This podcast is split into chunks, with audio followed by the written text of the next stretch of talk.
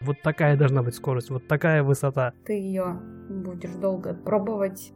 У тебя есть чек-лист, ты знаешь, что делать, делай. В противном случае ты умрешь. Это все, что у тебя должно быть в голове. Именно как пилоты. У вас там самолет взлетел, у него колесо правое отвалилось. Ну, это, знаешь, такая штука, отвалилось колесо. Инструктор, с которым он летел, просто сознание потерял. Да, мы знаем, как посадить эту машину и без этой детали. А я не хочу, мне лень. Ну, звучит пока очень убедительно. Будем считать, что нет. Пойду, полезу обратно проверять. Прям так называется усталость. Усталость металла. Идеальное название для поп-группы.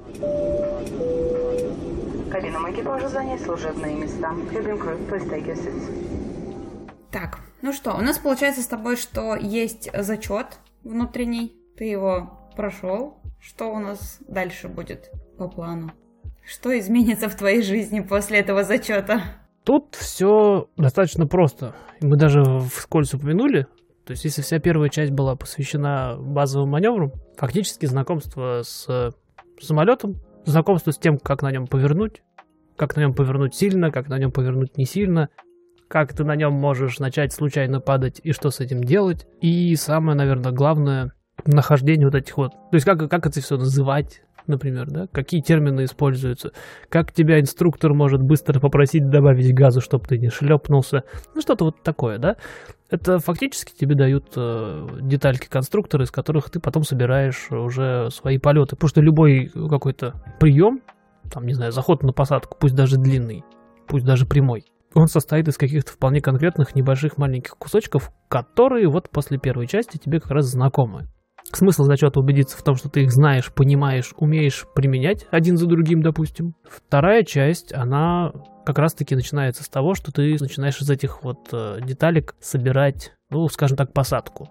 Э, мы начали с того, что мы учимся садиться, а для этого мы учимся работать в паттерне. Что это значит? Вот есть э, взлетная полоса, вокруг нее, кстати, есть тот самый воображаемый прямоугольник. Нету случайных упражнений, ни в коем случае. То есть тот вышеупомянутый прямоугольник, превратившийся в сосиску у меня на зачете, он как раз-таки нужен для того, чтобы ты мог взлететь с полосы, уйти, допустим, налево короткой ногой, э, вернуться вдоль полосы, уйдя еще раз налево, и там, развернувшись, обратно сесть. Получается такой достаточно длинный, достаточно широкий прямоугольник, из которого ты выберешься не скоро. Потому что еще раз большая часть вот этой второй секции курса, она посвящена вот посадкам постоянно садишься, садишься, садишься. То есть, если раньше у меня в каждой записи в логбуке была одна посадка, в последней у меня шесть. Шесть посадочек моих, которые вот теперь официально мои. Я до этого сел два раза, по-моему. Ну, с помощью. Потому что там, опять же, все понятно. Там главное почувствовать. И вот этому будет посвящено ближайшее, э, ближайшее время. Вот этот вот прямоугольничек, и в конце вот это вот аккуратное, на самом деле очень хитро высморканная такая, такой момент, когда ты приближаешься к полосе, он начинает от нее, ну, грубо говоря, если не буду вдаваться в подробности, начинает вот это вот от полосы за счет отражения воздуха отталкиваться, и тут ты его бросаешь и позволяешь ему вот в этом вот состоянии некоторое время ползти. Он замедляется за счет трения, у тебя уже двигатель уже выключен фактически, просто крутится на холостых. И вот он зависает вот над этой полосой, и ты ждешь, пока он не начнет уже там уже сваливаться вниз. Тогда ты уберешь на себя и сажаешь на задние колеса. И вот этот вот пинок, когда ты сел не на полосу, но саму, а ты типа к ней настолько близко подлетел, что тебя начинает от нее отталкивать, вот это то, что ты должен поймать. Вот этому мы сейчас, этим мы сейчас и занимаемся. Но это же не компьютерная игра. И для того, чтобы каждый раз вот к этому состоянию подойти, ты завис над полосой, и сейчас тебе нужно будет его посадить. Это фактически полтора движения. Тебе для этого нужно взлететь, повернуть, повернуть. В конце там уже не просто повернуть, а начать снижаться, потому что ты на 1100 залез, а тебе нужно на 135 обратно сесть. Не на 0, а на 135. И там вот на этом, э, на этапе снижения у тебя одновременно очень много действий получается. Ты и двигателем работаешь, потому что тебе нужно замедляться и снижаться. Ты самолет вниз э, отправляешь. У тебя закрылочки пошли. И вот там еще в конце тебе нужно еще два раза повернуть. И ты когда выходишь оттуда, у тебя там вот такая должна быть скорость, вот такая высота. И вот такие фонарики ты должен видеть на, на, на поле тебе некогда думать. Ты должен все вот эти вот элементарные штуки уже знать. Ты, тебе некогда задуматься, тебе нужно понимать, куда ты летишь, какое твое положение и что тебе сделать, потому что нужно срочно это исправлять.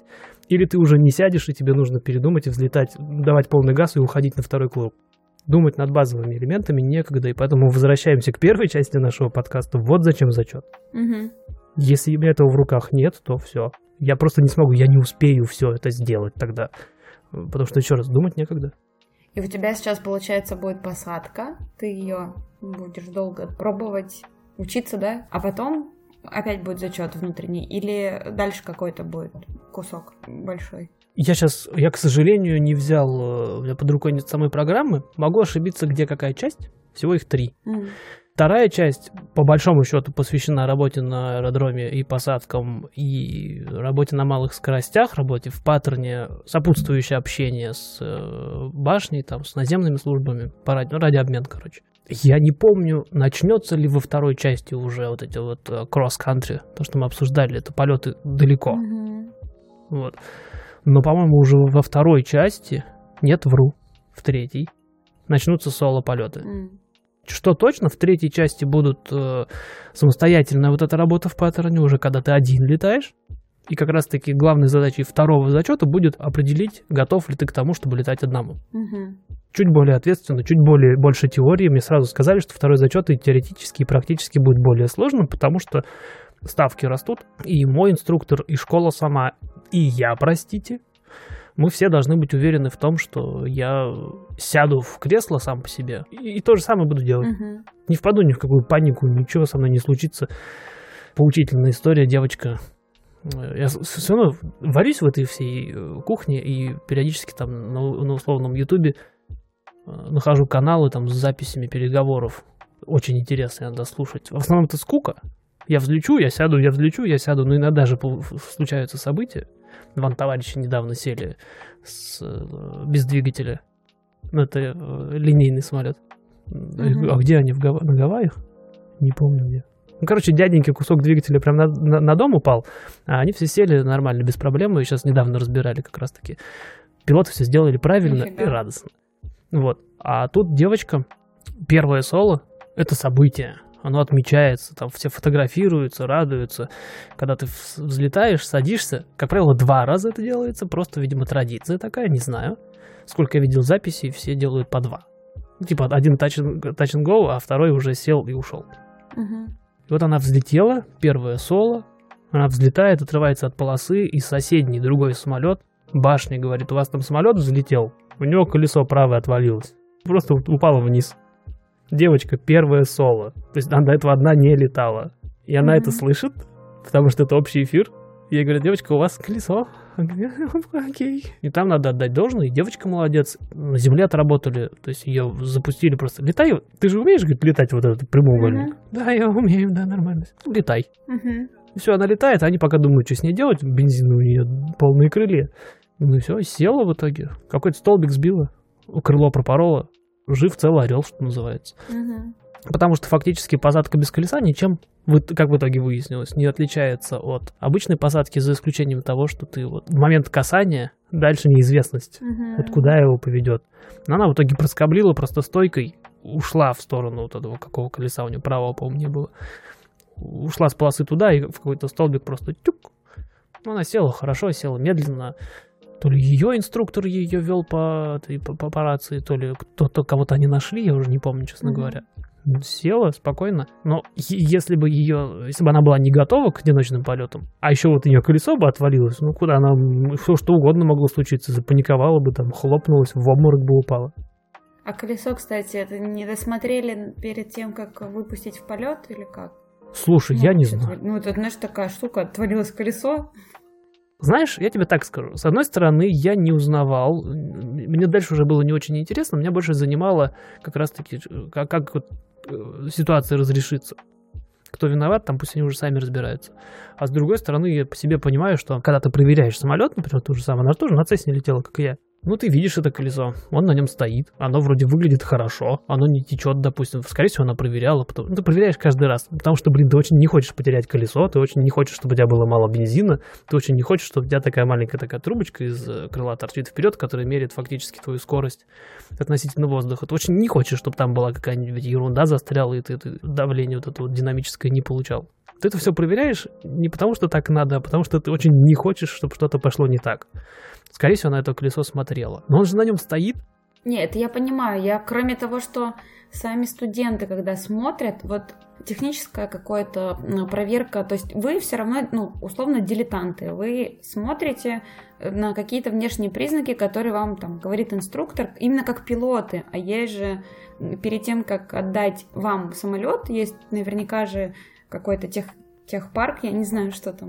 У нашей школы прям свои механики, да. Да, то есть они же наверняка, ну, в теории должны проверять каждую машину. Ну, смотри, Конкретно за тот случай не скажу ничего, я не узнавал просто. Вот интересно, как э, это все должно раз, э, ну, разруливаться, да, то есть э, постфактум, то есть то, что сами там диспетчеры, инструкторы разобрались, как с ней быть, ну, чтобы ее посадить, да, например, и как с ней поговорить и так далее, а вот с точки зрения причин, да, чтобы больше не отваливалось колесо, когда человек взлетает. Там наверняка было расследование какое-нибудь. Вот интересно, что там, кто за это, как, как делится вот эта обязанность? Ну, давай так, о разделении обязанностей, хороший вопрос. Я как пилот, у меня есть прям конкретный список, чего я проверяю на самолете перед вылетом. Начиная там с того, чтобы на нем все были документы, чтобы там он был не истекший и так далее, зарегистрирован правильно, чтобы у него там были как раз-таки техническое обслуживание, все записи на месте, да, чтобы не было такого, что там кто-то колупался и ничего не написал. Там что бы не заменили, все фиксируется. У меня есть конкретный список признаков, которые, если я найду, я с ними лететь не могу. То же самое колесо, если брать, что я могу проверить? Если оно сдулось, ну, вряд ли нормально взлечу и уж точно вряд ли нормально сяду. Если там, не знаю, под ним тормозная жидкость течет из него, тоже я никуда не полечу. Если он там болты у него болтаются, он сейчас отвалится, видно, да. Я проверяю какие-то вещи, которые видно, и они описаны, которые у меня хватит, ты очень быстро этому научаешься, потому что ты понимаешь, что если ты сейчас вот это вот не будешь проверять, ходит ли у тебя сзади нормально этот элеватор, руль высоты, то потом тебе где-нибудь будет а-та-та. Ты быстро привыкаешь, что лучше я два раза посмотрю. У меня уже стандартное правило, если я... У меня чек-лист все же написано на самом деле, но я не всегда в него смотрю. Потому что, ну, в который раз уже, 20 раз я это делал уже, я уже запоминаю. Я потом в конце встаю, беру вот так вот его в руки, начинаю читать, такой, на это проверял или нет? Я не пытаюсь вспомнить. Если у меня возник такой вопрос, будем считать, что нет. Пойду, полезу обратно проверять. Потому что, ну, его... Вот. Но на этом, естественно, ответственность заканчивается. Почему? Потому что я... Я же не могу знать, что с ним делали, какая у него история, как на нем до меня студент сел, что там у него где треснуло внутри это те риски, с которыми пилот э, сталкивается неминуемо, да, где у него какие напряжения в раме, да, внутри, под обшивкой, в конструкции в самой, может, у него там усталость уже. А мне это и механик-то по большому счету не найдет. Прям так называется усталость? Усталость металла. Прикольно у тебя какая-то нагрузка привычная на нем есть, и у тебя возникает усталость металла. Если совсем в двух словах объяснять, то у тебя вот эти межмолекулярные связи в кристаллической решетке, они изменяются, а то и разрушаются. И делают они это очень медленно и незаметно. Часто такие дефекты можно только, я не знаю, ультразвуком внутри э, увидеть. Снаружи нету ничего. А в один прекрасный момент он раз и, и все, и сломалось. И там дальше уже в зависимости от того, насколько критичная была железка. Идеальное название для поп-группы «Усталость металла». Постпанк какой-нибудь должен быть. Просто звучит потрясающе, я никогда не слышала, и поэтому так устала. Но для любых конструкций справедливо, и там полуось какая-нибудь лопается у тебя на ровной дороге в твоем джипе. Но амортизация это как общее, как явление, там, износ. Да, любая, любая железка. И ты не можешь никак предсказать там что-нибудь в двигателе произойдет, ерунда засорится. Ты пытаешься брать сэмплы, например, э, того же топлива, если ты находишь там воду, раз, есть вода, выливаешь, два, опять есть вода, ты видишь ее. А если, допустим, какая-нибудь мусор у тебя в топливе, как-то он через фильтр проскочил, но в твоем сэмпле мусора нет, но он там все равно у тебя в карбюратор попадет, передавит там какой-нибудь канал у тебя в посредине где в воздухе, у тебя просто двигатель остановится. Ты не застрахован от этого, это те риски, которые ты принимаешь на себя. И то, что ты можешь проверить на земле, ты проверяешь. С очевидными вещами, с очевидными неполадками ты никуда не летишь. Масла у тебя мало, пошел к механикам, заливайте мне масло. Узнай про эту историю. Мне прям интересно. Я, ну, раз... ну хорошо. А гуглите, люди. Ну как я ее загуглю? Девочка, у которой отвалилось колесо? Я думаю, ее придется на английском гуглить. Я очень осторожно отношусь к обещаниям. Короче, э, давайте так сделаем. Мониторите телеграм-канал, если я вспомню, я туда напишу эту историю. Мне просто потом, я тебе напомню, лично расскажешь. Тогда придется вырезать это из этого эпизода. А я не хочу, мне лень. Черт. Тогда оставим, я тебе А дальше начинается уже ответственность механиков, э, и по большому счету они каждые 100 часов проверяют двигатель, а заодно и фрейм, весь остальной самолет. Раз в год они серьезно все проверяют. В середине там у них еще куча проверок, не буду сейчас на этом останавливаться. И по большому счету это ответственность, конечно, механиков. Конкретно за тот случай я думаю, что, конечно, все со всеми разбирались. И первый вопрос, который возник у всех, и, и первое, что проверили по всем всяким там записям и книжкам, все до сих пор в бумаге здесь, кстати. Ведутся электронные там записи, э, можно в компьютере посмотреть, какие работы проводились, но всегда есть такой большой журнал в сейфе, куда все это ручками, руками под роспись записано. Вообще, в принципе, авиация в этом плане, в плане безопасности, в плане учета всякого, она очень старомодна, инертна, много чего делается руками на бумаге и дублируется электронно. И первый вопрос, который возникнет, наверняка возник, и наверняка первым делом был проверен, а были ли какие-то работы на шасси. Угу. Были какие-то работы по колесам. Может, не дозакрутили где-нибудь болты? Есть ли риск того, что кто-то что-то где-то не затянул, да. С другой стороны, я уже молчу про то, что у меня элероны, петли элеронов зафиксированы вот так, чтобы туда не, чтобы она никуда не выпала, там все загнуто с дополнительными заглушками. Я обязательно в Инстаграм, тоже, кстати, подписывайтесь, выкину сейчас фотографию после публикации эпизода о том, как на тормозных колодках зафиксированы болты, например. Ну, то есть в теории... Мне понравился способ. А, хорошо. В теории она не могла взлететь так, что отвалилось колесо. Или могла? Ну, я не знаю, если какой-нибудь суслик в него ударится. Ну, хотя она все... Я не, я не знаю. Да? Не, не... Факт в том, что она вот поднялась, а колесо обратно потом опустилось отдельно от самолета. Это все, что я знаю, по большому счету. Угу, я поняла. Просто у меня, видишь, сразу куча версий, как могло быть. так неправильно взлететь, чтобы колесо отвалилось, я не знаю, что нужно сделать. Возможно, мне не хватает еще пока подготовки для этого. Не, я думаю, это какая-то э, чисто механическая проблема. Может, какая-нибудь усталость, может, реально там... Я же не знаю, какая часть колеса упала. Колесо открутилось или часть стойки выпала. Очень сильно важно, насколько все плохо.